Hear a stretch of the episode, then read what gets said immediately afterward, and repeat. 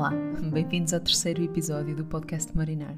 Hoje queria falar convosco sobre o drama ou a maravilha das sobras alimentares e como podem ser um aliado no dia a dia, bem como uma forma consciente de reduzirmos o nosso desperdício alimentar. E no final queria partilhar convosco uma receita de arroz branco que fica sempre soltinho, mesmo depois de aquecido.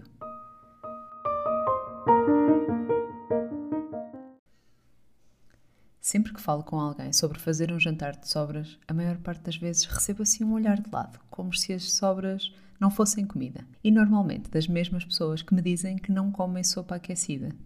A verdade é que conheço muitas famílias que fazem uma vez por semana um jantar de sobras para evitar o desperdício alimentar.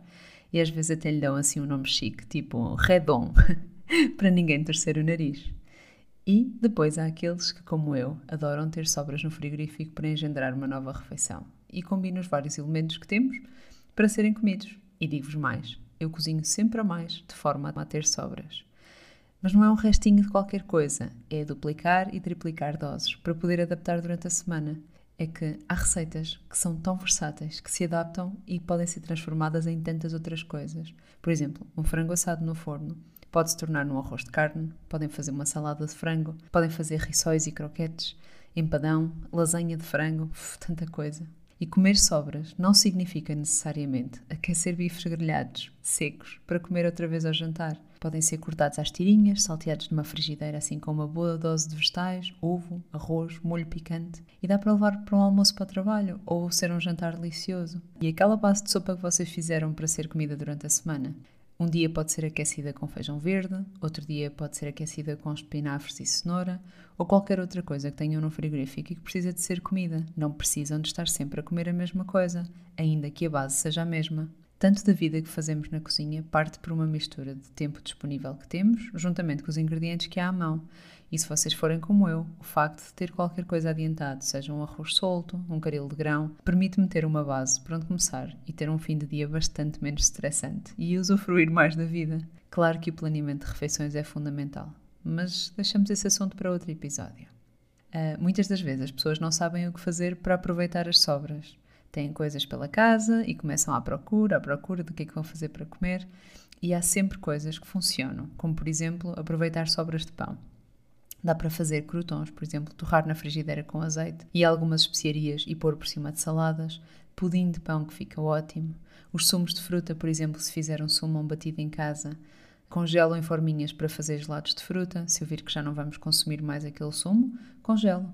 O puré de batata uso para fazer bolinhos de peixe, se tiver então sobras de salmão grelhado ou de outro peixe, desfio o peixe, junto um ovo, o resto de puré de batata e faço uma espécie de uns hambúrgueres, uns bolinhos e frito com um bocadinho de azeite e ficam ótimos. As batatas assadas no forno, quando estão frias, também ficam ótimas se as cortarem em pedacinhos pequeninos e puserem em quiches. Hortícolas cozinhados podem ser usados para fazer hambúrgueres de vegetais ou croquetes ou até esparregados. E os cereais cozidos, como o arroz, a quinoa, a cevada, o milho painço, podem ser usados para saltear com molho picante ou até para envolver na massa de pão. Faço o pão de massa mãe em casa e muitas das vezes, se tiver uma sobra até de cuscuz, fica muito bom no pão. Misturam e é uma forma de reutilizar esses, ou de reciclar esses, esses cereais um, e de não desperdiçar. A fruta madura, por exemplo, fazemos por este fruta em casa, compota, se tiverem mais tempo um, águas com sabor, sobremesas como galetes. As galetes ficam deliciosas, é uma espécie de uma massa uh, com base de manteiga e farinha, feito numa massa e depois leva então as, a fruta por cima. As leguminosas cozidas podem usar para fazer hummus, patês de lentilhas e azeitona, hambúrgueres de vegetais, croquetes, a carne grelhada ou assada que normalmente fica mais seca, fica ótima se triturarem para fazer croquetes e para fazer rissóis. E depois a segunda pergunta que me costumam fazer mais é: as sobras ainda estão boas? A maior parte das pessoas tem receio de comer sobras porque não sabem se estão boas. Mas há algumas dicas. Depois de confeccionados, os alimentos podem ser deixados à temperatura ambiente até um limite máximo de 2 horas antes de colocar no frigorífico ou no congelador. Se estiver quente, se for verão, talvez seja boa ideia deixar ainda menos. E se os alimentos estiverem bem confeccionados, conservam-se bem e com qualidade até 3 dias no frigorífico. Dependendo das receitas e da qualidade dos recipientes, que têm que vedar bem, podem aguentar até 5 dias. Se virem que não vão consumir esses alimentos nos próximos 3 dias, ponham diretamente no congelador e assim têm a garantia que não se estraga. E há imensas coisas que a maior parte das pessoas não congela porque não sabe que se podem congelar. Eu, por exemplo, se apanhar uma promoção de manteiga, Compro mais pacotes de manteiga e congelo a manteiga e descongela lindamente, não perde a textura, fica exatamente igual. Há quem congele leite, o leite também dá para congelar, os ovos podem-se congelar se forem separados, o arroz cozinhado pode-se congelar se for corretamente descongelado depois, quase tudo dá para congelar. Não convém aquecer as sobras mais do que uma vez, ok? Por isso, se aquecerem, tirem do frigorífico para a panela ou para a frigideira apenas aquilo que vão precisar, para não estarem a aquecer as sobras uma e duas e três vezes. E ao aquecer os alimentos, o último cuidado que eu referiria seria deixar ferver 3 minutos para garantir a segurança alimentar. Se vocês fecharem os alimentos num recipiente que vede bem, ele pode ficar com qualidade no frigorífico até 3, 4, 5 dias, dependendo do que, do que lá tiver. E ao aquecer, deixar ferver 3 minutos para garantir a segurança alimentar. E a outra questão que me põe a seguir é: mas como é que eu sei quando é que fiz a comida? Porque isto, os dias misturam-se e eu já não sei se é sábado, se é domingo, se é segunda, principalmente na época que estamos a atravessar. E uma dica para saberem sempre quando é que foi feita a comida que fizeram. Em casa nós costumamos usar recipientes de vidro e são fáceis porque nos deixam ver para dentro do recipiente e saber imediatamente o que lá está mas eu costumo escrever, como são de vidro, costumo escrever com uma caneta de tinta permanente na lateral a data de confecção. E essa tinta sai com a lavagem na máquina ou à mão e é uma ótima ajuda para prevenir deixar estragar os alimentos, porque eu sei sempre quando é que foi feito. E portanto, se eu vir que é uma data que já está há alguns dias, eu vou consumir isso primeiro antes de consumir a, a restante, os restantes alimentos que tenho no frigorífico. Se não tiverem os recipientes de vidro, podem sempre usar umas etiquetas ou fita de pintor, por exemplo, eh, escrita com uma caneta normal, e assim evitam estragar a comida. E já que estamos a falar de sobras, não posso deixar de falar também sobre desperdício alimentar e de formas como podemos reduzir o nosso consumo e poupar recursos e poupar dinheiro. O relatório sobre o desperdício alimentar do Conselho de Defesa dos Recursos Naturais na América, em 2017, veio expor que as sobras de comida são os alimentos mais desperdiçados logo a seguir aos vegetais e às frutas por serem perecíveis. Eu acredito no poder de cada um de nós para mudar o mundo uma ação individual que se torna coletiva. E acredito que se todos fizermos um bocadinho, na medida do que nos for possível, é possível mudar o rumo atual do desperdício. Seja planeando as refeições e fazendo compras com lista, congelando as doses que não vamos consumir imediatamente, fazendo caldos, compotas, fermentados ou pickles, aproveitando cascas para dar aromas a vinagres e águas, há muitas maneiras de aproveitarmos os alimentos que temos. E acima de tudo, acho importante não entrarmos em modo perfeccionismo. Aprender devagar, como podemos melhorar os nossos processos, pode ser divertido e sem o peso do tudo ou nada. Em nossa casa somos conscientes do desperdício e conseguimos fazer compostagem, o que reduziu drasticamente as nossas idas ao contentor. Mas porque precisamos da compostagem para alimentar as nossas plantas, isso não é desculpa para desperdiçar. Tenho sempre um saco no congelador para onde vão parar todas as sobras que podem ser usadas para fazer caldo.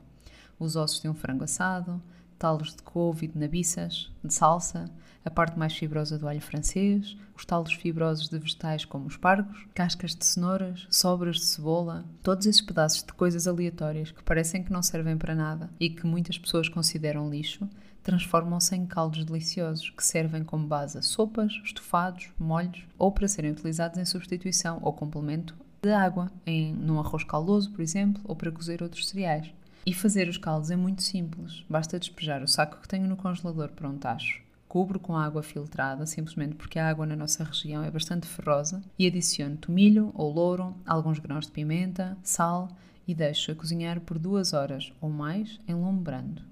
E depois coo e congelo em garrafinhas que aproveito, por exemplo, da polpa de tomate, ou uso forminhas de silicone para depois ter sempre uns cubinhos congelados de caldo para adicionar às receitas quando preciso. E porque uma das coisas que tenho com frequência no frigorífico é um arroz branco soltinho, sempre pronto a utilizar num arroz salteado ou para aquecer e acompanhar com o que quer que seja o almoço ou jantar nesse dia, queria deixar-vos a minha receita de arroz branco que fica sempre bem. O método que utilizo é um método de absorção. Significa que a água que vamos pôr no arroz é totalmente absorvida no processo de cozedura. Aqui, adicionar mais água significa que o arroz vai ficar em papa e que se a quantidade de água não for suficiente, o arroz não terá líquido necessário para cozer.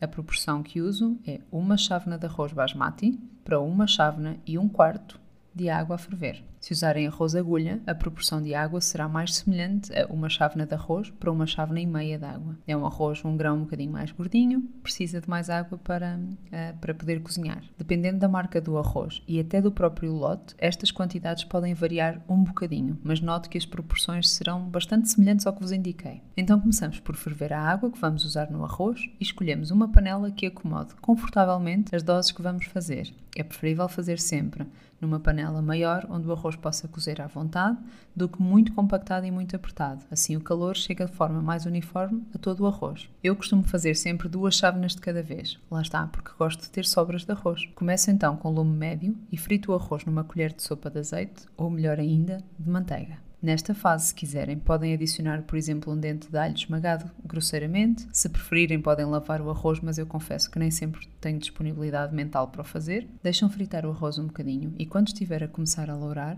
adicionam a água toda de uma vez. Não se esqueçam das proporções da água para o arroz que estiverem a usar.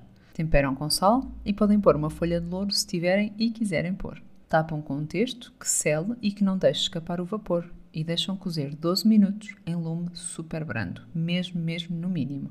No final, com um garfo, soltem o arroz e deixem-no tapado com a tampa, mais 5 minutos para o arroz absorver o resto do vapor. Deixem-no arrefecer apenas alguns minutos antes de transferir para um recipiente fechado e guardem-no no frigorífico o quanto antes, já que deixá-lo à temperatura ambiente pode reduzir significativamente o tempo que o arroz se conserva no frigorífico. E assim têm arroz cozinhado e disponível para durante os próximos 4 dias.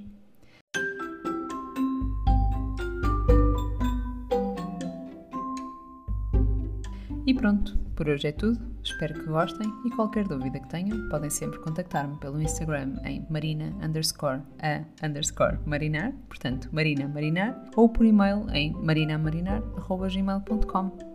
Um abraço e até breve!